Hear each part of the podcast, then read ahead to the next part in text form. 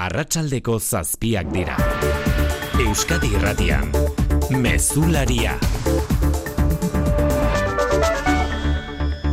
Arratxaldeon guztioi Argentinatik, Patagoniatik iritsi zaigu arratsaldean albiste beltza bi euskal mendizale daude desagertuta Fitzroy mendian glaziar batean istripua izan da. Gazteizko emakume bat eta abadinoko gizonezko bat dira desagertutako mendizaleak, zen dira azken informazioak Luiseron? Bai, tebek jakin izan duenez, e, Iker Bilbao, badinoko Iker Bilbao, eta gazteizko amaia girre dira desagertutako mendizaleak. Dirudienez, atzo desagertu ziren bi mendizaleok Fitzroy menditik jeizten ari zirela elur jauzi batek harrapatu ondoren. Haiekin zijoan igorreko mendizale batek eman du desagerpenaren berri. Eskarmentu handiko mendizaleak dira desagertuak eta desagerpena jakinarazi duena. Patagoniatik iristen diren informazioak gertutik jarraituko ditugu Euskadi Ratian albiste horien zain Anain Sausti Arratsaldeon. Arratsaldeon hoian, eh. Ukrainaren aliatuen kontaktu taldeak ez du onartu oraingoz Alemanian ekoizten diren Leopard bi tankeak Ukrainara bidaltzea. Ransteingo base militarrean egindako bilera luzean hartu dute erabakia Alemaniak ez du amore eman estatu batuetatik Europar batzordetik eta inguruko herrialdeetatik presioa jasan arren tanken ordez aire defensa sistema indartzea adostu dute. Biliran izan den Lloyd Austin, estatuatuetako defensa idazkariak esan du.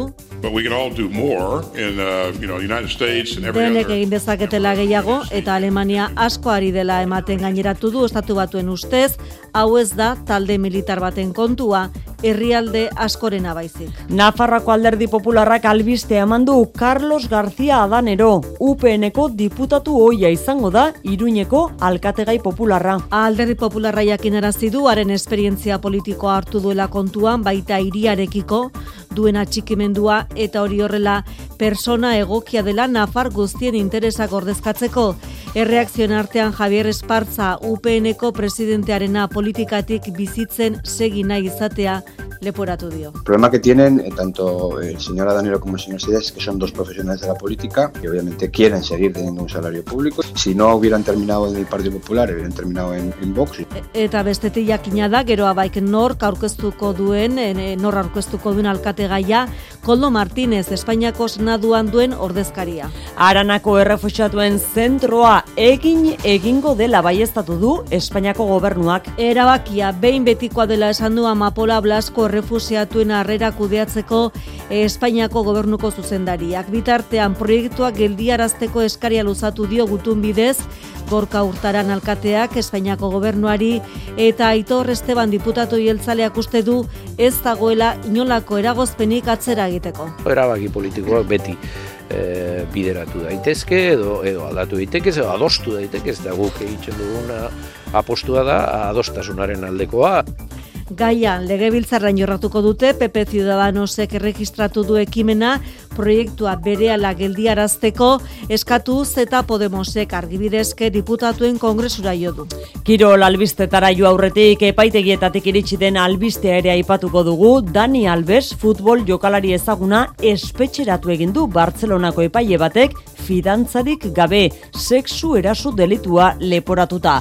Hogeita irurteko emakume batek aurkeztu du bere aurkako salaketa, abenduaren hogeita marrean izandako sexu erasoa Bartzelonako suton diskotekaren komunetan. Jon Altuna, Arratxaldeon. Arratxaldeon, oiane. Errege kopan egin dute final laurdenetako zozketa. Eta aurkaririk ez zaiena realari egokitu zaio, Bartzelona, ligako liderra eta superkopako garailea. Atletikek mestaian jokatuko du Valentziaren kontra. Iaz, Valentziak berak kanporatu zuen atletik kopatik. Osasunak etxean, jeitxiera postuetan dabilen Sevilla jasoko du.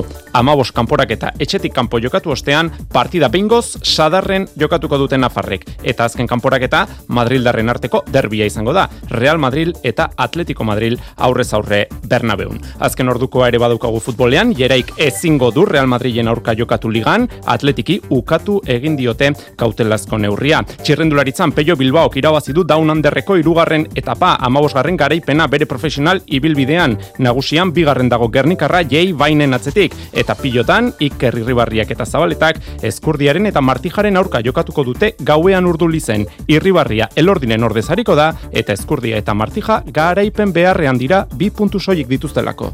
Laboral kutsak babestuta, eguraldia eta trafikoa. Atertu du batean eta bestean eta orain astebururako hotza omen dator Euskalmet Maialen Izarratsaldeon. Kaixo Arratsaldeon astebura hotzetik dator eta izotza protagonista izango da batez ere barnealdean. Hala, larun batean eta baite igandean barnealdeko leku gehienetan zeropeko balioak neurtuko dira lehen orduetan eta mendinguruetan eta arabatan afarroako hainbat zonaldetan izotz handia bota dezake gainera. Barnealdean ez ezik ordea Gipuzko eta Lapurdiko kostaldeko zenbait puntutan ere baliteke izotz puntura gerturatzea termometroak. Egunez ere asteburan hotz galanta egingo du eta gainera ipar edo iparrekialdeko aiz haizea bihar arratsaldetik aurrera indartu egingo da eta horrek areagotu egingo du hotz sentsazioa. Bestalde bihar goizetik aurrera zaparra txiki batzuk botako joan hemenka, batez ere guerditik aurrera eta elurkota ba 400 eta 600 metro artean kokatuko denez ez tarritzekoa izango Arabata Nafarroa hainbat lekutan elurre egiten ikustea, baina prezipitazioa ez litzateke ugaria izango. Eta igandea berriz, momentuz lehorretik dator eta giro argiagoa espero dugu batez ere arratsaldean eta bereziki ekialdean. Gauzak horrela, asteururako hotza nabarmenduko dugu. Eta gauzak horrela asteburuan elurra zapalduz mendira joateko bazarete hause duzue jaurlaritzaren gomendioa mendira ez joateko. Temperaturek behera egingo dute eta ondorioz mendi gainetan pilatutako elurra e, izoztu egingo dela uartarazi du segurtasun saiak horrek dakartzan arriskuekin. Gaizka etxabe jaurlaritzako larrialdietako arduradun teknikoa horako temperatu dirikaz, ba, gizu, izotz plakak agertuko dira. Baz, eh, ekipamentua proposeaz, ba, labanein eta edo zer, eta leike. Aba oso, ez joan, eta joaten bazera, egarrepena kontuan eduki, bakarrik inoiz, ekipo proposa, eta goiz jaiki, joateko, eta euskia sortu baino lehen hau, berontzen. Pirineotara hurbiltzean ere arduraz jokatzeko eskatu du Nafarrako larrialdi zerbitzuak. Trafikoan ana arazori bai. Ez dago aparteko arazorik segurtasun saian esan digutenez. Eta nola ez Donostiara ere egin behar dugu bost ordu geratzen zaizki oraindik aurtengoan ari gabe duan San Sebastian egun haundiari emozioak oi baino biziago dira laureunda hogeita bosgarren urte ospatzen ari den San Sebastian egun honetan, eta horren lekuko Asier Rodriozola alderdi ederren, arratsaldeon Asier. Arratsaldeon Donostian dagoenak edonora jotzen badu ere danborrotxak entzungo ditu egun osoan entzun dituen bezala. Eguerdian ia bos milan eskabutiko kiriko kaleak bete dituzte eta kale horietan dabiltza orain helduak oiko doinurik gabeko unerik egon ez darin. Une honetan, emeretzi ordu daramatza festak martxan eta ez da. Are gutxiago jakinda jaiari bost ordu bakarrik geratzen zaizkiola. Izan ere, gauerdian, berriz ere konstituzio plazan, donostiako banderak atzoko gauerdikoaren kontrako bidea egingo du. Bandera jaitxiera biziko dugu beraz. Ordur artean eta bi urteko etenaren ostean, San Sebastian martxa, datiago irilarena, hemen ez da beste konturik. Hori donostian eta pareko jai giroan dira egun osoan zehar azpeitian, tafaian edo lakuntzan ere itzuliko gara berriz ere donostiako kaleetara, albistegi honetan arratsaldeko zazpiak eta zortzi minutu ditugu, teknikan eta errealizazioan Xanti Gurrutxaga eta Xabier Iraola. Euskadi Irratian, Mezularia, Oiane Perez. Alemaniak bereari eutxi dio eta oraingoz ez du Leopard motako tankerik bidaliko Ukrainara. Ukrainaren aliatuen kontaktu taldeko berrogeita mar herrialdetako ordezkariek batzarra egin dute Alemanian, estatu batuek Ramsteinen duten base militarrean Ukrainari eman beharreko laguntza aztertzeko. Leopard tankeak bidaltzeko akordiorik ez dute lortu, baina jakitera eman dute aire defentsa sistema indartzeko bitartekoak bentsat eleraziko dizkiotela kefi. Alemaniatik berri emale dugu, ane irazabal, arratsaldeon ane. Arratsaldeon, Alemaniak denbora irabazi du eta hainbat egun edo aste hartuko ditu Leopard B tankeen bidalketa baimentzen duen ala ez erabakitzeko. Boris Pistorius defentsa ministro berriak adirazi du erabakia Olaf Scholz kantzillerraren eskuetan dagoela. And we have to balance all the pros and cons before we decide. And I'm very sure that there will be a decision Defentsa ministroak esan du alde positiboak eta negatiboak tentuan dizaztertu behar direla, eta hala Alemaniak ez du onartu momentuz behintzat bere tankeak gudazelaira bidaltzea. Izan ere, Errusiarekin gatazka zuzen bat ekidin nahi du Berlingo gobernuak, ez du bakarrik jokatzeko intentziorik, eta gogoratu du ez duela tankeak esportatzeko lizentzia onartuko, Amerikako estatu batuek ere haien Abrams gurdiak bidaltzen ez baditu. Eta Joid Austin, defentsa diazkariak, ez du alako iragarpenik egin. Gainera, Scholzek Alemaniako iritzi publikoan jarri du harreta, eta gaur publikatu den inkesta baten arabera, herritaren erdiak baino gehiagok ez du nahi Ukrainari arma pisutsurik bidaltzea. Ba kontaktu taldearen bileraren balorazioa Joit Austin estatu batuetako defentsa idazkariak egin du. Esan du Alemaniak orain arte ekarpen handiak egin dituela Ukrainari laguntzeko eta aliatu guztiei mezua helerazi die denek dutela gehiago egiteko modua Xabier Urteaga. Alemaniako borrokarako tankerik ez dute oraingo bidaliko, baina kontaktu taldeak aire defentsa hobetzeko laguntza indartzea adostu du gaurko bileran. Estatu batuetako defentsa idazkariak esan du Alemaniak orain arte ekarpen handi egin duela eta kontaktu taldeko herrialdei esan die denen esku dagoela bitarteko gehiago jartzea. But we can all do more in uh, you know, United States and every other member of the UDC can can do more. Alemaniak nahikoa egin du guztiok gehiago egiteko modua ere badugu azpimarratu du bileraren ostean estatu batuetako armadaren ordezkariak esan du Ukrainako gerrak luze joko duela eta zaila izango dela aurten Errusiako armada Ukrainiatik kanporatzea. Zure etxea efizienteagoa izatea nahi duzu? Baina, nundik hasiko gara? Zer finantzak eta behar dugun? Ze subentzio dauden ikusi behar da? Inbertitu efizientzian, errazagoa da orain. Sartu birgaitzerakinkorra.laboralkutxa.eu simulatzailean. Ezagutu eskura dituzun laguntza eta kenkari guztiak eta behar duzun finantzaketa. Laboralkutxa, bada beste modu bat. Nafarrako politikagintza astindu duen albistea utzi digu egunak Carlos García Adanero, UPNeko diputatu hoia izango da alderdi popularraren alkategai iruñean maiatzeko udala hauteskundeetan. Eskuina zatituta aurkeztuko da beraz, gaur egun Navarrasumako Enrique Maiaren esku dagoen aginte makila lortzeko leian.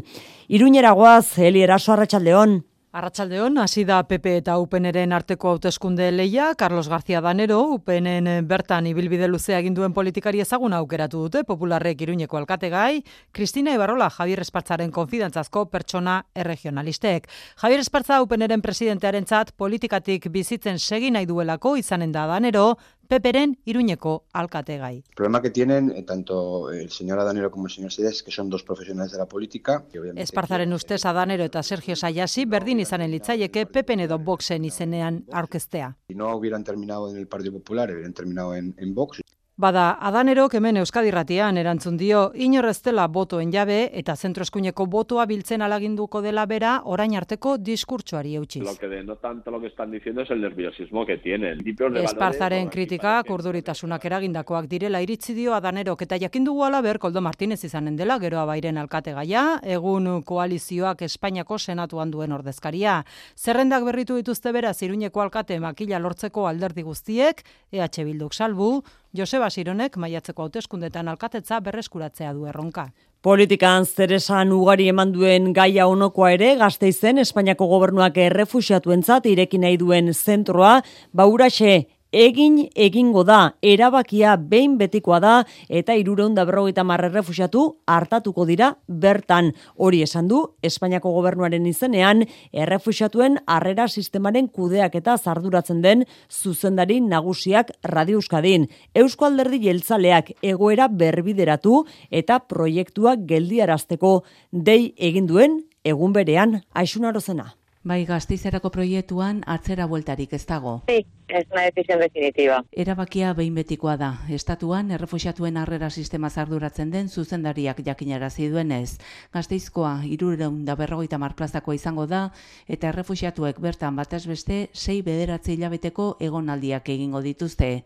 Zentro irekia izango dela getorik sortu gabe gizartean integratuta dioenez euskal eredurik ez dago. No existe un modelo vasco, es una competencia estatal lo que hay es un modelo estatal. Espainiako gobernuak beraz tinko jarraitzen du EAJtik egoera berbideratu eta proiektua geldiarazteko dei egintzaion bitartean. Aitor Esteban diputatu jeltzalea. Artu emona ona zan e, ministeritza eta Eusko Jorrolaritzaren artean gai hauetan, duan desadustasun bat dago, e, logikoena izango litzake elkarrizketa eta adostasun batera heltzea. Hau geldiaraztea ez da zaia. E, gobernuaren aldetik horretarako borondatea baduko.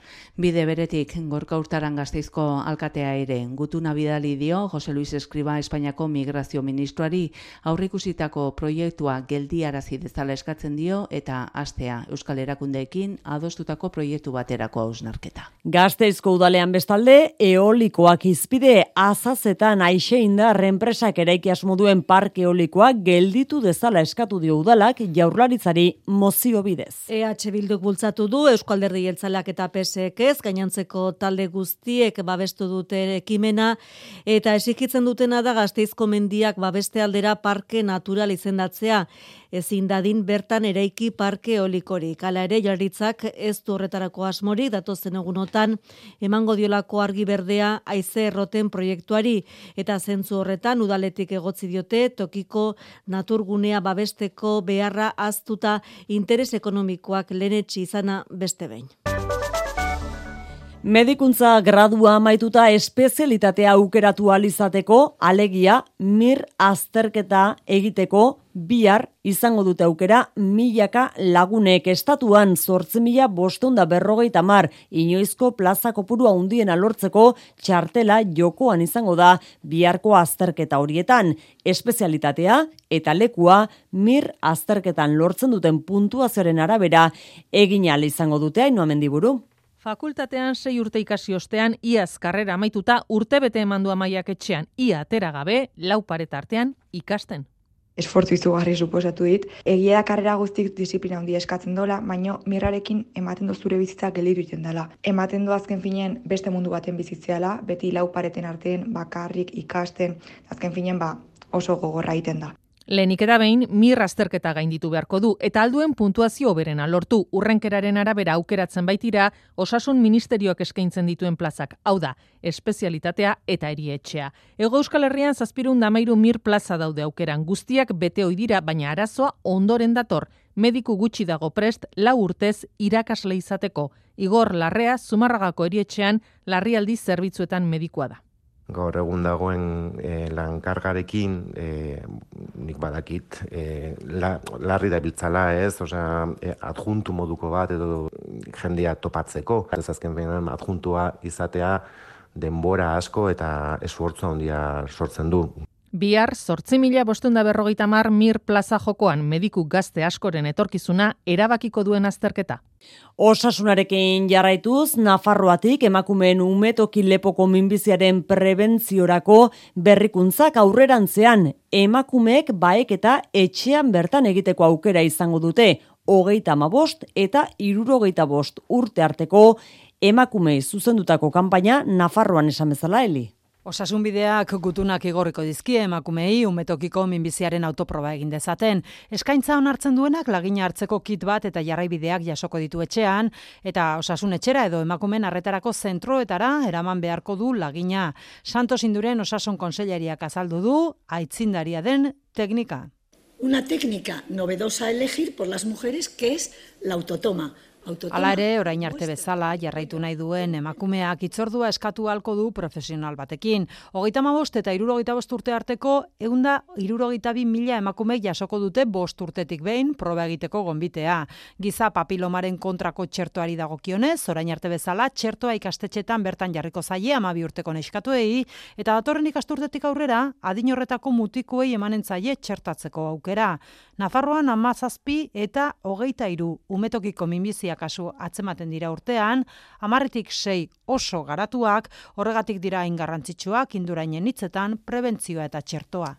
Geroz eta gehiago dira familia gatazka bat konpontzeko jaurlaritzaren familia bitartekaritzaren zerbitzura jotzen duten herritarrak. Doako zerbitzua da, eremu judizialetik kanpo dagoena, iaz euneko zortzi egin zuen gora eskaerako puruak zurin etxe berria. Amarretik sortzik, bikote harremana austearen ondoriozko gatazkak planteatu zituen, bestelakoak aldiz gainerakoek nebarreben arteko desadostasunak kasu. Duela hogeita zei urte, abiarazi zuten eta gero eta gehiago dira bertara jotzen duten familiak. Irune muguruza eusko jaurlaritzaren familia eta aurre zuzendaria.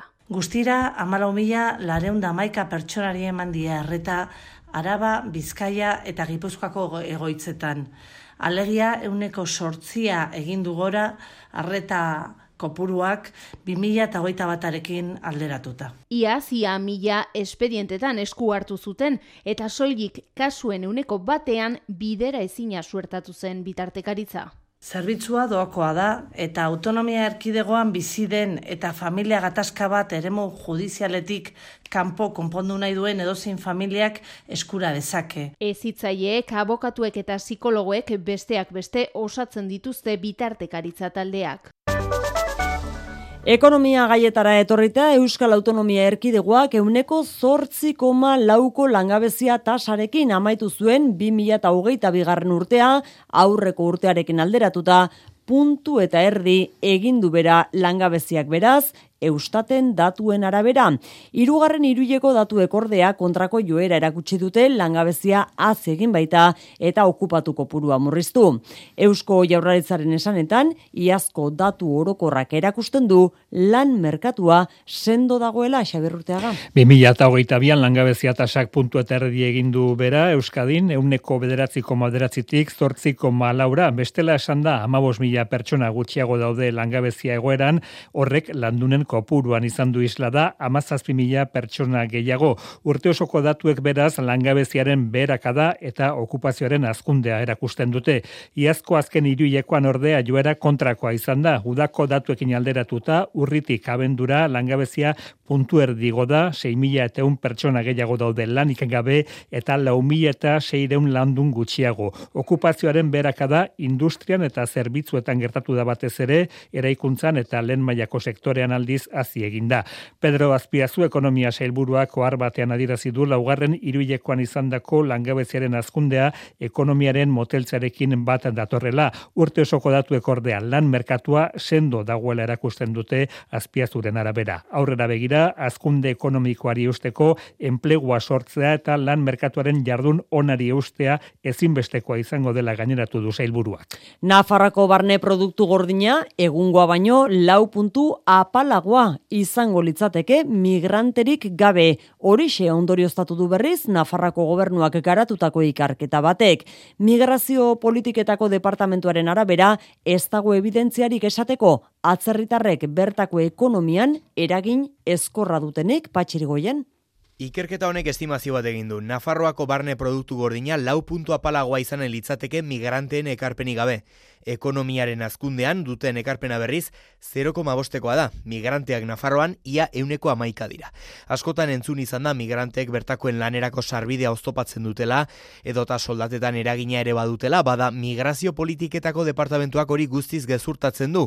Ondorioa erreparatuta espaitago evidentziarik hori berresteko. Jose Moises Martín, ekonomistak ikerketan parte hartu du honako gogo eta ekarri du lehenera. Por cada euro que la Comunidad Foral de Navarra invierte en los servicios para los inmigrantes, la economía de la comunidad foral de Navarra recibe dos. Martínez Gazaldu, migranten eragina ekonomian biziki positiboa dela, esan du Nafarroak migrantentzako laguntza publikoetan inbertitzen duen euro bakoitzeko atzera bi euro jasotzen dituela. Horregatik, inbertsioa bikoizteko duten almena handia da. Parixen bitartean erretreten edo pentsioen erreformaren aurkako mobilizazio handiaren biaramunean Frantziako gobernuaren erreakzioak piztu du ikusmina. Amarregun ere ezpaitira, Oliver Beran bozera maleak esan zuenetik, ez zuela mobilizazio masiborik espero sindikatu guztiek deitu zuten grebarako. Beran bozera maleak gaur aitortu du, La mobilisation hier, elle a été, elle a été importante, elle était attendue. Atzoko mobilizazioa garrantzitsua izan zela irazpen demokratikoaren isla, baina azaltzen jarraituko duela zergatik den ezinbestekoa erretiroa dina irurogeita bi urtetik irurogeita laura igotzea eta pensio osoa jasotzeko kotizazio urteak berrogeitik berrogeita irura zabaltzea.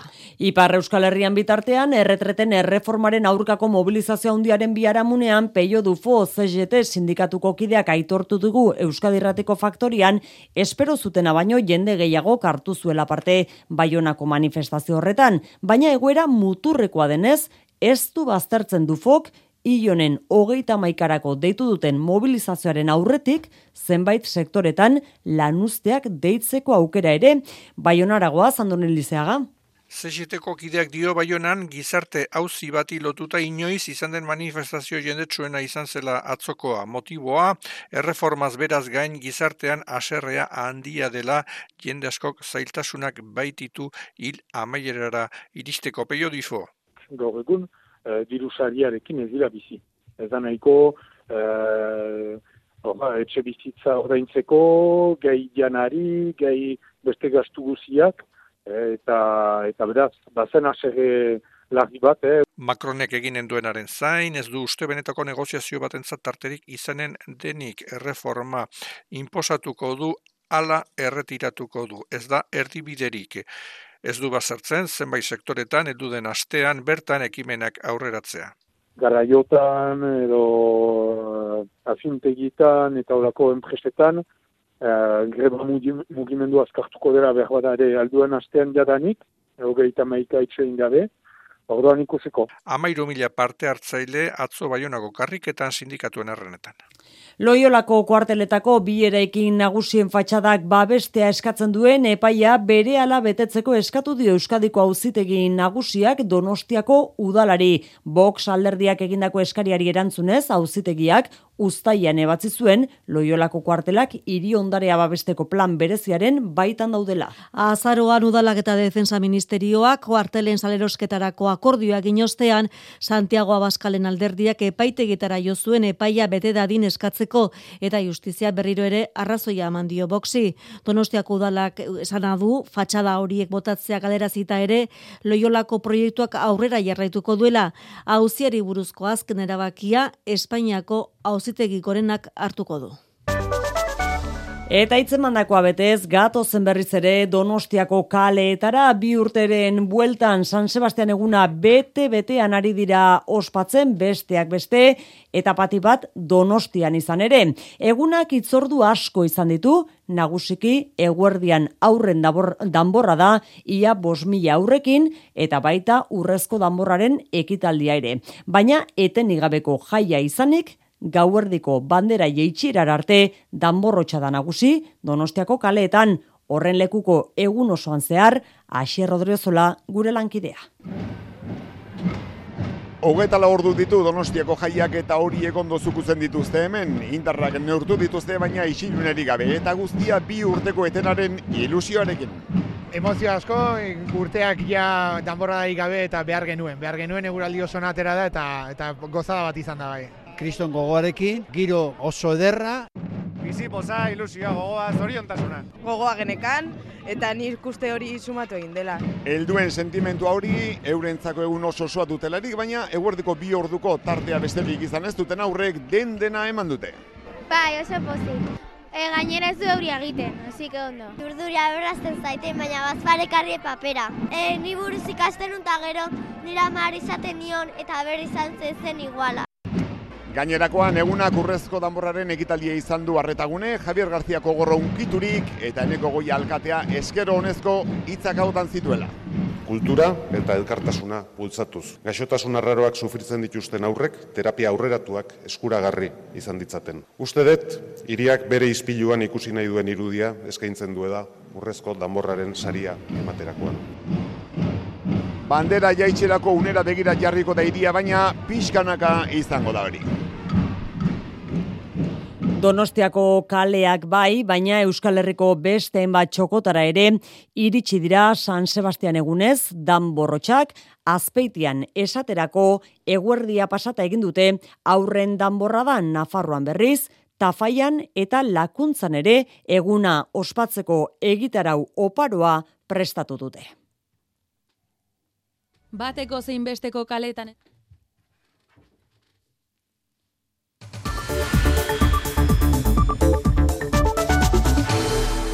Eta lehen zati hau amaitu aurretik, eh, sarreran lehenengo albiste izan dugun hori nahi dugu berriz ere gogora ekarri bi euskal mendizale desagertu dira Patagonian Fitzroy mendian desagertu ere horien izenak ere baditugu Iker Bilbao Abadinoarra eta Amaia Agirre Gasteiztarra.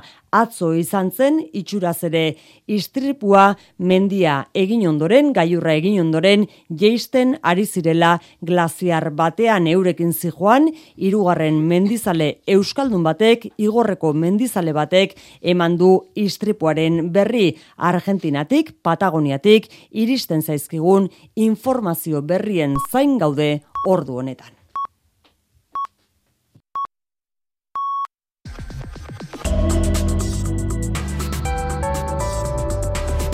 Euskadi Irratian eguraldia eta trafikoa. Jose Juan Ugalde errepidetan ze berri dugu. Ba arazo bakarra seiru zazpi nazionalean getxon bi autokelkar jo dute Bilborako norantzkoan errei bat moztuta dago.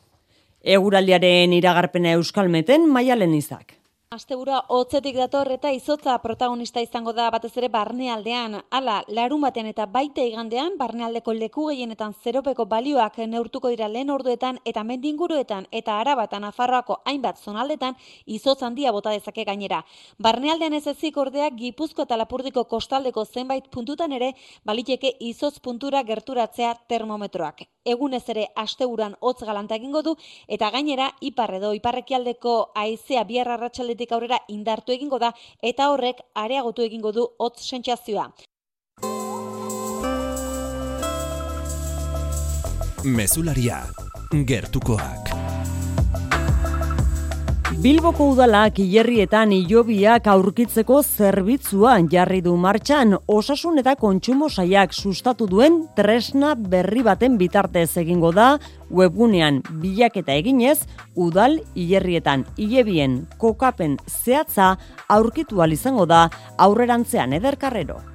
Mapa intuitibo baten bitartez online tresna berritzaile honek datu zehatzak eskaintzen ditu. Ala nola kokapen zehatza, etxadia, zenbakia, panteoia edo tanitxoa pertsona lokalizatzeko. Deustuko eta derion kokatutako kanpo santuetan erabilgarri egongo da edo zein gailuren bitartez. Erabiltzaileak bilaketa zehatzago eta erosoagoa izatea nahi du udalak hauek orientatzeko asmoz. Xaber Begoña Bilbao Zerbitzuaken zerbitzu kudeatzailea topateko oso argia da. Bakarrik eskatuten dozku abizenak, izena eta badaukagun ba, urtie. Baina e, gauze bat hona dako, e, ez dako zuzetan sartu de, datu guztiak. Sartzen batzasun e, lehenengoko abizena bakarri bebai e, funtzionaten dau. Ero lehenengoko letrak edo zetara hartzin dau. Hori baitzen bat eta datu gehiago sartu orduan eta zehatzagoa izango da emaitza Bilbao zerbitzuak webgunean. Zenide eta bizitariek udali lerrietan paseo digitala egiteko aukera ere izango dute adibidez kanpo santu nagusian derion kokatuta dagoenean bertan.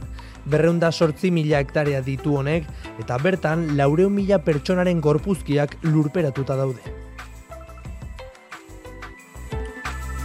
Tona bat musika instrumentuz betetako bi kamioi abiatu dira gaur gazteiztik kabo berdera. Gazteiztik Cabo Berdera aterata mugari gabeko musikariak gobernuz kanpoko erakunderen ekimena da Afrikako herrialde horretako aurrei eta emakume ekofeministei zuzendutako proiektu bat bultzatzeko asmoz Mikel Saez. Lan handiko eguna izan da mugarik gabeko musikariak gobernuz kanpoko erakundeak gaztaizen duen egoitzan. Ramon Alberdi mugarik gabeko musikarien kidea. Trompetak, gitarrak, piano bat, sortzi beratzi da pale. Guztira tona bat musika instrumentu kabo berdera bidaltzeko. Mugari gabeko musikariak erakundeak aurrez eta emakumez osatutako askatasunaren orkestra berri bat sortu nahi du bertan Proiektuaren helburua da adingabeak naiz emakumeak zaindu eta beren bizi kalitatea hobetzea musikaren bidez. Gentia portada da oso ondo, donatzen dana, biltzeko dana, umeak behar dituzten instrumentuak, e, haurek ikasi daizien musika jotzen. Mugari gabeko musikariak erakundeak antzeko proiektu bat jarri du abian Guatemalan semilla emakumerekin. Irakera ere musika tresnak bidale dituzte ISIS taldearen indarkeria pairatu dituzten emakumei laguntzeko.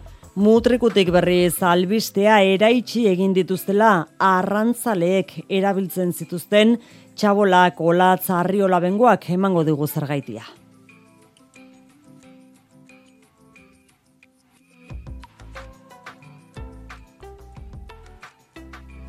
Deban jaio ziren mutrikuko txabolak turismo indartxu zebilen garaian aberatsentzako aldagela izateko eraiki ziren Rafa Perez mutrikuko naturtaldeko gidea. Horrotel asko zeuden eta ondartzan ere ba, zeuden ba, egurrezko txabola batzuk erruberakin, iriakin eramaten zian udan e, ondartzara eta naberatzak aldatzen zian da Haien erabilera galdu zenean mutrikura eraman zituzten eta portuan mendimagalaren kontra jarri. Ondoan gehiago eraiki ziren gero, ontziolan soberan zeuen egurra eta itsasontziak margotzeko erabiltzen ziren kolore biziak erabiliz. Erabilera sumea izan zuten arrantza tresnen biltegi gisa. Lehen arrantzaleak pensio txikia zeukaten, oizez, eta ba, barko handitikan jobila ondoren, zeukaten beuren embarkazio txikia, potin txikia gurrezkoa, eta horrek mantenimento zehatza bihar du, eta gordetzen zegoen, ba, bertako arrantzarako tresnak, eta gero ba, margotzeko brotxak, eta... Jaurlaritzak babestu beharreko ondare izendatu zituen, baina urtean poderioz eta behar bezalako zaintzarek izan ez dutelako egoera txarren izan dira eta bota egin dituzte. Haien arrastoa itzuliko da ordea, balio historikoa zuten batzuk behintzat berreraikiko baitira leku berean izan zenaren memorian. Kultura leioa. Gaztezko Arteun Museoak Rafael Lafuente margolariari eskinitako erakusketa zabaldu du. Komposaketak izenburupean 2005ean hiltzen margolariaren hogeita mar artelan inguru aukeratu dituzte. Bere ibilbide artistikoaren azken lau hamarkadatan egindako lanak eta hauekin batera beste horren beste marrazki eta dokumentu ere badira espresionismotik abstrakzio geometrikora egin zuen bidea ulertzen laguntzen dutenak. Komposaketak maiatzaren amalaur arte izango da ikusgai mailu drezola. Rafaela Fuente artistaria aitortza egiten zaio konposaketak erakusketa honekin. Artiun museoak berak bilduman duen obra batekin hasten da artistaren nondik norakoa marrasten duen ibilbidea. La Fuente kirurogeiko amarkadan egindako margolan batekin, eta hortik aurrera 2000 eta laugarren urtera arte egin zituen hogeita amar artelan inguruko osatzen dute erakusketa, oso garrantzitsua museoarentzat. Hala adierazi du Beatriz Erraez zuzendariak. Erakusketa oso berezia da museoarentzat. Hainbat arrazoiengatik. Artista arabarra delako eta artearen praktikan oso irudi nabarmena izan zuelako eta baita bere ondare artistiko eta dokumentalagatik ere. Kasu honetan artistaren familiari esker osatu izan dute erakusketa. Erakusten diren artelan gehienak familiaren eskuetan daudelako eta ez bakarrik artelanak, baita artistaren ibilbidea ulertzeko jarri dituzten dokumentuak eta marrazkiak ere. Konposaketak erakusketak ez du Rafael Lafuenteren atzera begirako bat izan nahi, baina balio du esan dugu artistak espresionismotik abstrakzio geometrikora egin zuen jauzia ikusteko eta ulertzeko. Tartean, publikoaren aurrean inoiz erakutsi ez diren artelanekin. Ikusgai izango duzue, Artiun Museoan maiatzaren amalaura arte. Iriaren bilakaera anitzak ikuspuntu kulturaletik aztertzeko aukera dugu berriz Bilbon urdan baten beatokiaren bitartez. Zirkulu formako agora sortuko dute krisialdi desberdinetaz mintzatzeko kasu honetan elikadurak iriaren eraldatze faktore gisa duen indarra aztertuko da eta horretarako agertokia bihar izango da herriberako merkatuan gonbidatuak Lilian Wickert Sevillako La Plasita kolektibotik eta Santos Berregaina Leia Atelierreko zuzendaria biek egin dute lan bere ibilbideak elikadura eta irikintzaren artean duten zubi hori aztertzeko Iker Zabala. Beatokia urban bat arkitektura kolektiboak garatzen duen ekimen kulturalaren bitartez, bigarren hiri topaketa garatuko da, zein delburua kolektiboak identifikatutako hiri krisialdietako bakoitzaren inguruan urren esurren analiziak egitea, eta optika artistiko kulturala baliatzen dela dio Gorka Rodriguez urban bateko arduradunak. Gaude orain askuna zentroan kolektibo erresidente moduan. Orduan, beak eta prozesu hori egiten du guain zuzen ere arte garaikideko betaurreko hiekin, ez? eta ingurugiroaren inguruko hausnarketa egin zen jada. Hau bigarrena izango da. Zirkulu formako agora bat sortuko da gerturatzen diren hiritarrak sar daitezen eta paneletan haien ekarpenak egin ditzaten eztabaidan parte hartu ondoren eta beti kaiarekiko koherentea den tokiak bilatzen dira. Kasu honetan nola elikadurak hiriak nola moldatzen dituzten aztertuko dugun, herriberako merkatura goaz, Eta merkatuan ala sesio irekia izango den honetan, bi konbidatu izango dira, biak ere elikaduraren eta artearen arteko ekimen kulturalak garatzen dituztenak. Lilian Weir, Sevillako La Plazita kolektiboko kide bat, eta askolan egiten dute arkitektura irigintza eta artearen arteko kultura proiektuak, eta beste alde batetik Santos Bregainak, eta horrek ere lan egiten du asko ba, gastronomiaren inguruko imaginarioak garatzen ekimenaren ardatza ala, imaginarioak berrasmatzea da eta kulturaren eta artearen ikuspegitik bizitoki ditugun horiek positiboki nola eraldatu daitezkeen aztertzea. Zortziak hogei gutxi ditugu, kirol albisteak jaso behar ditugu jarraian, eta gainera albiste berriekin, kopako urrengo partidako aurkariak edo pareak zozketatu dira, arratsaldean eta oraintxe jonaltuna ordutegiak ezagutu ditugu. Hori da hoian, final laurdenetako ordutegiak labetik atera berriak dira, asteaz azkenean jokatuko da Barcelona Reala partida gaueko bederatzietan, eta Osasuna Sevilla gaueko amarretan, eta ostegunean Valencia Atletik sortzietan, Real Madrid Atletico Madrid gaueko bederatzietan.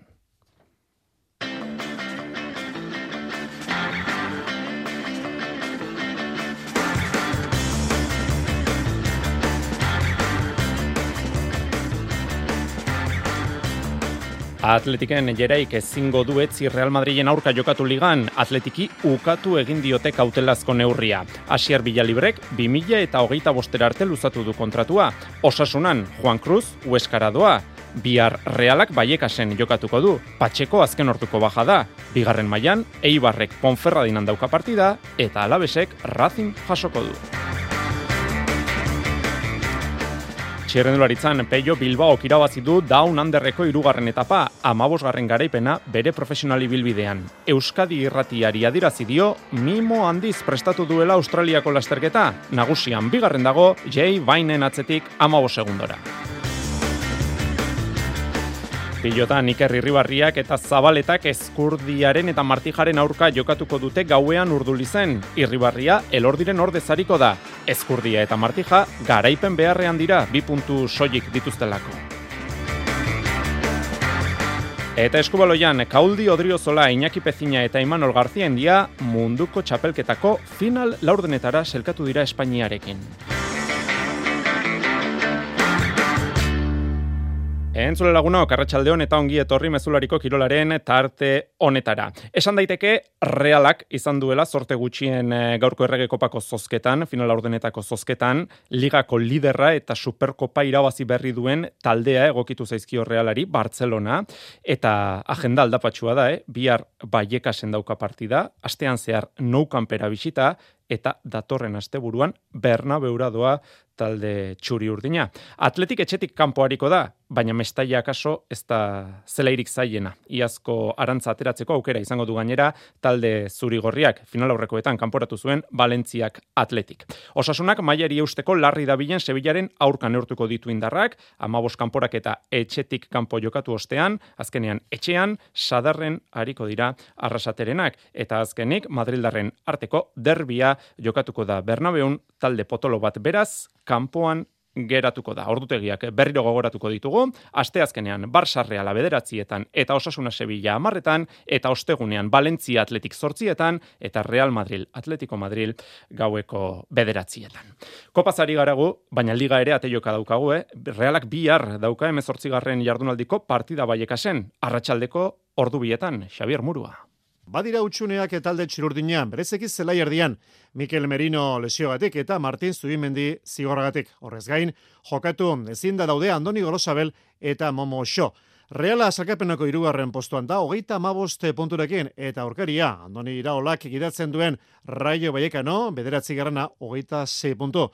Neroketa zaila aurreiko zidu Imanol Alguazilek. Arlo ofensiboan abia urakin jokatzea teknikoki ondo egotea, zati bestela zaila da, beraiek presio on bat itedulako, eta defensiboki, ba, pentsa, beraiek jokalari eskarrak, egalak oso profunduak, amplitudea handia emate diotenak, e, barrutikan jokalari oso trebeak, kalidade handikoak, e, despliegue ona, fisiko aldetik, egia ba, bueno, e, arerio e, zai bat, Arerio, zaila beraz, reala konfiantzaz gainezka dabilazken boladan, puntuak eta garaipenak pilatzen etenik gabe, azkenako pako partidua Mallorcaren aurka, sortzi garaipen erreskan, bederatzi garana nahi doriotarrak. Nahi deguna da, hau lusatu, eta oan eh, garbi daukagu, gainez sortzi lortu dugu, e, sortzi jagaian irabaztea, eta nahi deguna da, e, behatzi garena, e, baina, bueno, jakin da, ez da izango, baina, bueno, beste sortzi horiek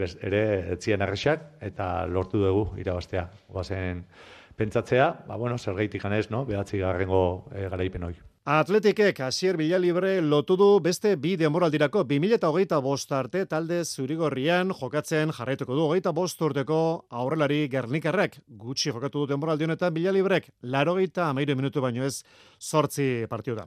Asier Bilalibre, pozik agertu da, kontratu luzapenarekin, klubari egindako adirazpenetan.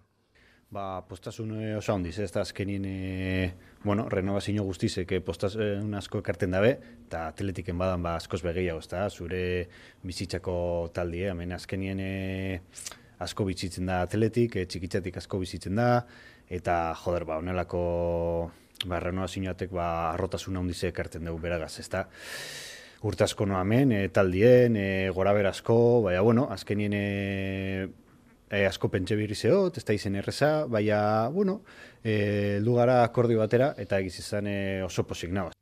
Atletikek etzi jokatuko du, ligako neorketa Real Madriden kontra Salmamesen gaubeko bederatzietan. Osasunak ere etzi jokatuko du elxeren zelaian laurak eta laurdenetan. Eta gaurko berria da, osasunak eh, Juan Pérez atezaina saldu dio gueskari. Dirurik ez du jasoko, talde Nafarrak salmenta honetan, baina lareun mila euro eskuretuko ditu, hueska lehen mailare igo, eta partiduen euneko berroita marreko kopurua jokatu ezkero. Realen aipatu dugu, eh? Jon Patxeko azken orduko baja dela, eh, klubak ez du zehaztu zer daukan, kontua kontu ez da bihar baiekasen izango, denera zortzi baja dauzka imanolek, eta sanseko gazten aldeko apustu egin behar izan du, hogeita iruko zerrenda horretan, Marrero, Urko, Lasagasti, Martin, Marin, eta Maguna Zelaia sartu ditu imanol alguazilek, Xaber Muruak aipatzen zituen baja horiek guztiak kontutan hartuta. Bigarren mailan Eibar Eibarrek eta Alabesek jokatuko dute bihar, jokatzen lehena talde armagina izango da, laurak eta laurdenetan egingo dio bisita Ponferradinari, sekula ez du eltoralin, futbol zelaian irabazi, gaizka garitano. Han izan ditugun partidu guztiak beti basailak izan dira, eta eurak hasi egiten dira etxean, eta, eta bere bertzin horik onena beti etxean ematen dute, eta, eta bueno, gu ondo gaude, eta badakigun noragoa zen, eta zer egin behar dugun, eta hori da garrantzitsuena ez ligan jokatutako azken sei partidatatik bost irabazi ditu eta bat berdin du. Esnema mitan dira ibartarrak zuzeneko igoera postuetan. Ponferradinak, jeitxiera postuetan dagoen taldeak, badaukak ezkatzeko motiborik, baina aldi berean motibatuta zeleratuko dira garitan oren ustetan.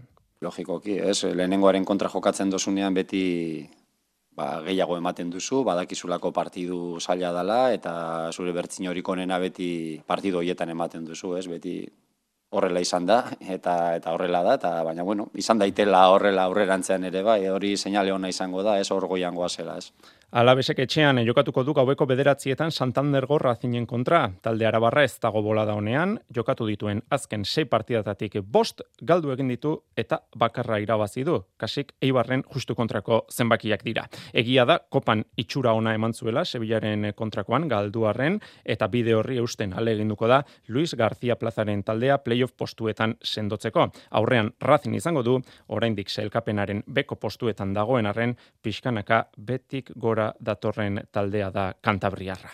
Futbol blokearekin amaitzeko kontutxo pare bat, jerai aipatu behar dugu, Kirola uzitegi administratiboak eutxi egin dio, partida bateko zigorrari, atletikek kautelazko neurria zuen eskatua, baina ez diote onartu.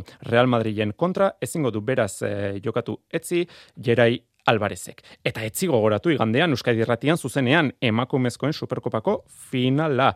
Reala Barcelona, Meridatik zuzenean, maitane urbietak egingo digu kontaketa. Eta titularretan aipatu dugu zazpietan, Barcelonan deklaratu ostean, epaileak espetxera bidali du Dani Alves, abenduaren hogeita marrean, diskoteka batean, hogeita iru urteko emakume gazte bati, sexu erasoa egitea egotzita sartu dute behin espetxean Dani Alves fidantzari gabe.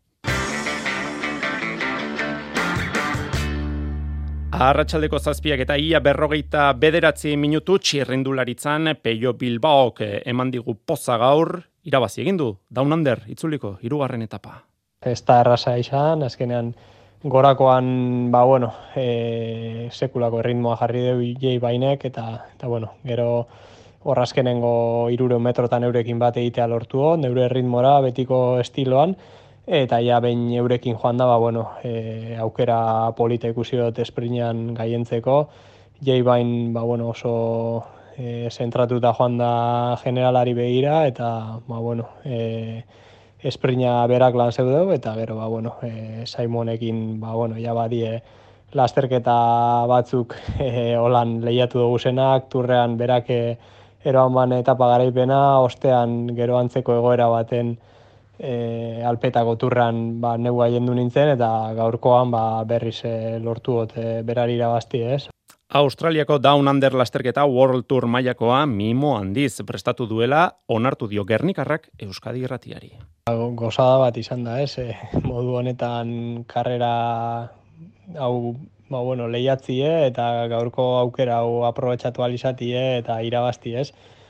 Ze, bueno, niri ba, bereziki gustatu jatez lasterketa batean irabaztie, ba, aurretik lan importante bat egon da nien, ez? Eta badakit karrera hau zelako mimoa prestatzen ibili garen eta detailetan ba, atentzio asko jarrita. Itzulia amaitzeko bi etaparen faltan, Jay Vine lider, Peio Bilbao amabo segundura eta Simon Yates amasei segundura. Badirudi podiuma hiru hauek osatuko dutela. Gorka izagirre, amargarren dago selkapen nagusian. Eta entzun dezagun orain Xabier Rusabiaga gure aditua, eguerdiko kirolegez saioan, Peio Bilbauri buruzko hausnarketa interesgarri hause egin du. Peio Bilbao esan genezake, ba, zu baju geldoan, lapiko zaharrean eta ondo gozautako gutitziaren, eta galtzer dagoen filosofiaren fruitua dela, bizkaitarra. Egungo ereduaren justu kontrakoa goxemari, baina aldi berean arrakastatxua. Hogeita amabi urte ditu, eta oraindik ere gora egin dezakela erakusten du urte urte zapaia ez zuela joalegia. Oso modu apalean hasi zen orain 12 urte debuta egin zuenean, baina poliki poliki bere doaietan sinistu eta hiek behar bezala landu ziklismoaren benetako pulpitura iritsi da. Ez zu egia esan gainezkatuen bertuterik, baina garaipenak eskatzen dituen osagarri guztietatik bakar bat ere etzaio falta. Fisikoki honen nahi usteko moduko errendimendu ateratzen du, psikologikoki oso orekatua eta neurtua da uneri ere gainditzeko, lasterketaren irakurketa egokiek askotan albidetzen dio behar den lekuen egotea, eta errematea jartzeko behar den azitasuna zuhurtzia eskarmentua eta abiadura puntua dauzka. Eta horren guztien nadibide izan da gaurko garaipen bikaina eta baita bere parmaresak erakusten dituen beste amalauak ere. Gaurkoari esker, beste behin ere podinaren lehien dago. Iaz karrera pare bat kenduta, beste guztietan egon zen moduan. Eta pello bilua guzti dut, e, baduela, bizkalduen artean asko eskertzen den beste ezaugarri bat ere. Humiltasuna, arrabots eta arrokeririk gabe talentuaren lanaren eta muturreko profesionaltasunen ondorioz, morrontza lanean hasitzen mutikoa, nortasunez betetako garaile bilakatu da, eta bada, hauzgora eta bozkora luz, hori guztia onartzeko garaia. Errepidetik kantxetaragoaz pilotan urduli zen binakako txapelketako bederatzigarren jardunaldiko partida jokatuko da gaueko amarrak eta laurdenetan. ETB baten zuzenean ikusgai. Ezkurdia eta martija irribarria eta zabaletaren kontrariko dira. Nobedadea biztan da, iker irribarria izango da. Elordiren ordez hariko da. Arritxu iribar. Gaur gaueko partiduak, txapelketako partidua izateaz gain badu beste erantzgarri bat, Iker Irribarria txapelketako partiduan ikustea. Elordiren ordez jokatuko du eskuko minez jardunaldi honetan atxeden hartuko baitu Elordik. Elordi eta Zabaleta lider dira bibitako txapelketan lehen itzuliko partidu guztiak irabazita.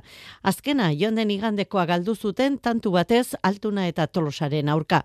Beraz, puntu beharren ez daude eta alde horretatik lasai jokalezake aramakoak. Atzean, Zabaleta izango du gainera bere berme guztiarekin. Aurkariak ezkurdia eta martija hauek ez dira kantxan erakusten ari duten benetako gaitasuna. Entrenamentuetan ondo ari omen dira baina partiduetan ez. Material aukerak eta egunean martija berak esana da. Ba, gure eguneko eguna emateko behintzat asko gaindi geratzen zaigu, baina bueno, e, esan nuen moduan ikusten entrenatzen ongi gaudela, eta gero partioan egia da falta zaigula igual, ba, bueno, pixkat. E, ba, bueno, puntu hori lortzea, eta nik uste partio bat irabazten badugu horrek emango digula konfiantza, eta hori da behar duguna. Une honetan, bigarren itzuliko, bigarren jardunaldian, ezin daia punturiko paritu eskurdiak eta martijak garaipenak behar dituzte. Beraz, bikote zaila izango da irribarria eta zabaletaren zat, baina irribarriaren zat, ez dago sekreturik irabazi nahi baldin badute. Bueno, ni uste klabea Joseba ebitatzen daula, ez? E, Joseba aldan otzen aduki aurren, e, guk ba atzen kargau, martija, martija kargau, eta gero aurren ba, veloziadekin bukau, ez? E, lordi hori oso ondo nahi da, ba, Josek sortutako aukerak aprobetsatzen, eta eta hori ba, ba fundamentala da. Gaueko amarrak eta laurdenetan hasiko da jaialdi urdulizen eta lehen partido izango da lehen mailako txapelketakoa. Ondoren, promozio mailakoan, egigurenek eta erostarbek salaberria eta oierretxe barriaren aurka jokatuko dute.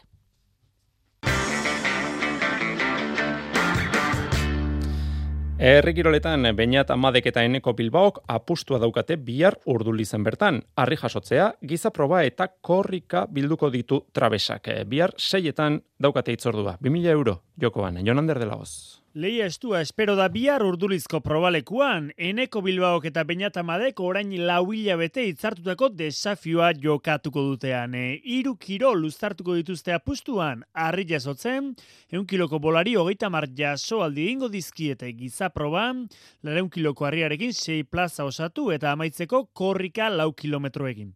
Bilbaok bere espezialitatean jarria duarreta, hau da, harri lanei erreparatu dio. Nik uste dut batez be, eh, indarreko lan, ba, posiblemente, ziur eski izan gudot, eh, bole altzetan eta neko parera bilko, lan alde asko zinko etara. Baina, bueno, kero, eh, giza proban, ba, en, eh, gure bat dutzet eh, sati bat atara, eh, gero korrik egiteko eta bentaja por bat egiteko, ba, han berton eh, atara barko nio den poni, ezta? Han, han atara bat taldea, eta gero ja korrik egiten, ba, ba, mantendu. Beste molde bateko kirolaria da amade harinagoa eta zailduagoa korrika. Gainera, Bilbao da Euskal Herriko gizaproba txapelduna argatik, e amade guzti du urdulizko probalekuak mese egin diezaiokela kontrarioari. Ba, nire ustez, eh, azkenean biak, eh, bueno, ezagutzen gera edo badakigu bestea zelakoa, zelakoa den, da ni, ni, uste dut nahiko berdin joango garela, eta gakoa egongo da gizafrogan e, probaleku hau oso gogorra da, eta hori, ba, bueno, ba, enek hori pizkat bentaja emoten dio, eta, bueno, ba, nire lana izango da, han e, bere ritmoa mantendu, ea lortzen badut. Biarre jakingo da nor gailenduko den lantegi horietan. Eh? Jaialdia arratsaldeko zeietan eh? hasiko. Eman diezaio egun errepaso biskor bat, eh, errikirolen asteburuko agendari, urrezko aizkolariak bihar berri zen, eguerdiko amabietan, eta iraetan, zestoan, igande arratsaldeko bosterdietan izango ditugu. Idiprobak gaur berri zen, bederatzietan, zortzigarren kintopeko sariketa, eta bihar eta astelenean, Antonio Deunaren irurogeita bosgarren idiproba ekitaldia, eta sokatinan, goma gaineko euskadiko txapelketa, burgelun, datorren igandean, seionda berrogei eta bosteunda berrogei kiloetako tiraldiak izango ditugu. Eta baita horrauna ere, bihar arratsaldean jokatuko baita pedreinako jeitxiera, arratsaldeko lauretan e, dago jarrita itzordua pixkanaka, probak eta testak egiten hasteko unea da. Iñaki errasti, ondarroako entrenatzailea. Bakoitza, ba, eh, jakingo ze talde mateun, ze materiale mateun, eta bueno, pixka da mono, eguneroko monotoniatik ateatzeko, ba, berotu behar bat hartu, eta bueno, ba egila da, ba, geho, bakoitzak esatean bezala kuento dela letxera, ba, geho bakoitzak ititu, baina bueno, entrenaitu bezala hartuko dugu. Gizonezko seniorrek 6.000 metroko distantzia egin beharko dute senior emakumezkoetan 4.000 metrokoa izango da distantzia. Eta Iñaki Errasti entrenatzaileak onartu du ondarroan aldaketa urtea dela urtengoa. Ba, egile esan bai, nahi baino gehiago, eta, bueno, aurten amaika baja eukitugu, amar arraunlari eta patroi bat, eta, da, bueno, ba, ara, alare lortu deu, ba, bueno, jendia batu gerakartzia, eta, bueno, bertan gaztiak eh, lanian ondo idea, juveniletan de mutil de xente dazkau, eta, ba, behar aukera eman bierko zaile.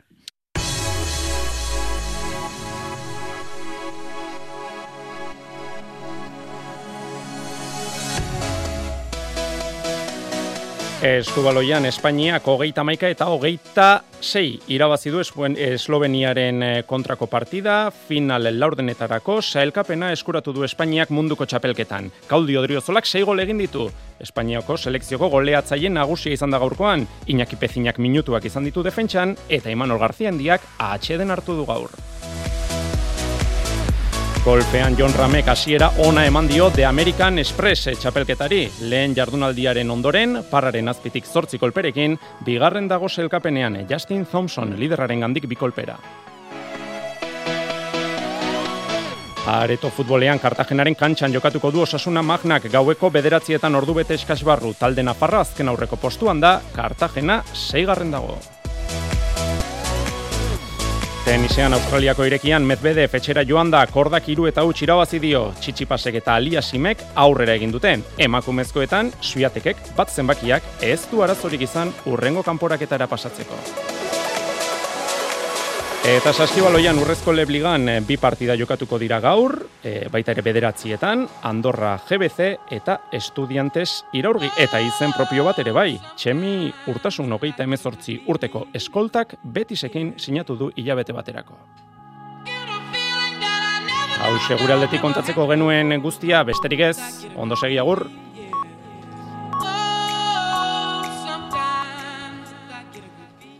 Iluntzeko zortziak dira. Euskadi Irratiko Informazio Zerbitzuak. Albisteak.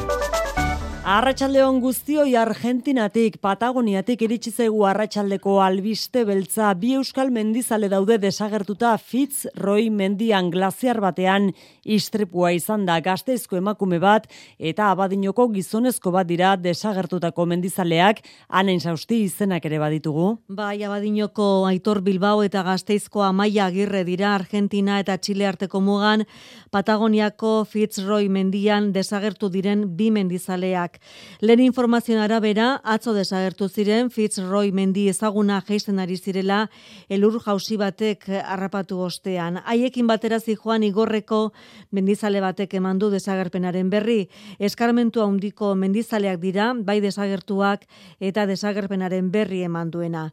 Fitzroy irumila talare metroko mendia da, zailtasun handiko ospea du, mendi oso vertikala, iristakorra eta indarra handiko aizeak ia etengabe jotzen duena. Esan da bezala, bi euskal mendizale atzodanik daude desagertuta bertan.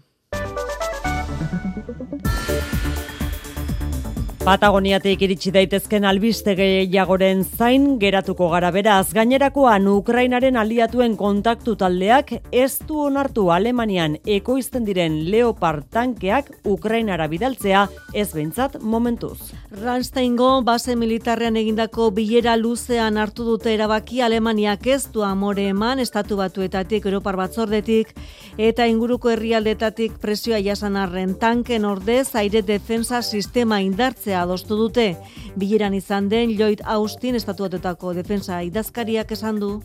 But we can all do more in uh, you know, United States and every other Denek egin dezaketela gehiago eta Alemania asko ari dela ematen gaineratu du estatu batuen ustez, hau ez da talde militar baten kontua herrialde askorena baizik. Nafarroko alderdi popularrak albiste emandu gaurkoan Carlos García Danero, UPNeko diputatu oia, izango da Iruñako alkategai popularra. Alderdi popularra jakinarazi duaren esperientzia politikoa hartu duela kontuan, baita iriarekiko duena txikimendua eta hori horrela persona egokia dela Nafar guztien interesak ordezkatzeko.